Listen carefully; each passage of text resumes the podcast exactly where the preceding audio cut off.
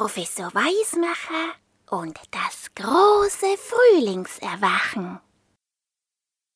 Professor Weismacher und sein Assistent Hundling schnuten mit dem Forschungsmobil einen kleinen Weg entlang. Die Sonne war gerade aufgegangen und die Vögel zwitscherten fröhlich die ersten Lieder. Zufrieden nickte der Professor. Hm, hörst du, Hundling? Die ersten Vögel singen schon. Jetzt, äh, jetzt müssen wir nur noch herausfinden, hm, warum sie das machen, hm, nicht wahr? Aber das herauszubekommen, das war gar nicht so leicht. Der erste Vogel, den der Professor fragen wollte, der verstand die Menschensprache nicht. Und als Hundling ihn dann auf Hundekinesisch anbellte, flog er einfach davon.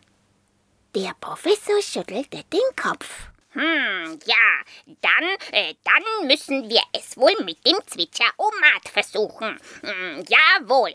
In den Zwitscher-Omat konnte man hineinreden. Und was man sagte, kam als Vogelgezwitscher wieder heraus.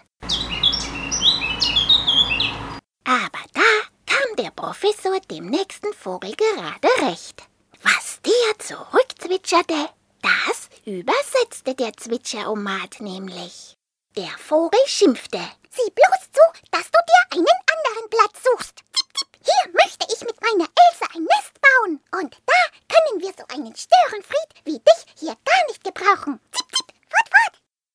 Schnell fuhr der Professor und Hundling mit dem Forschemobil weiter. Jetzt wollten sie herausfinden, warum die Tiere so pünktlich aus dem Winterschlaf wieder erwachten. Hundling bellte. Tiere bestimmt haben Wecke. Wecke klingeling und Tiere wachen auf. Das war Hundekinesisch, weil Hundling ja aus China kam und es hieß, bestimmt haben die Tiere einen Wecker. Der klingelt und die Tiere wachen auf. Hm, meinte der Professor. hm, ja, so einen Wecker müsste man ja ticken hören, äh, nicht wahr? Der Professor drückte einen Knopf und das Forschemobil klappte zwei große Ohren aus. Das war Lauschomat. Damit konnte man sogar das Gras wachsen hören. Aber so sehr sie auch horchten, es war weit und breit kein Ticken zu hören. Aber von überall her hörte man ein seltsames Knochen. Hundling bellte. Nullen wie Magen von Bello, wen haben Hunger.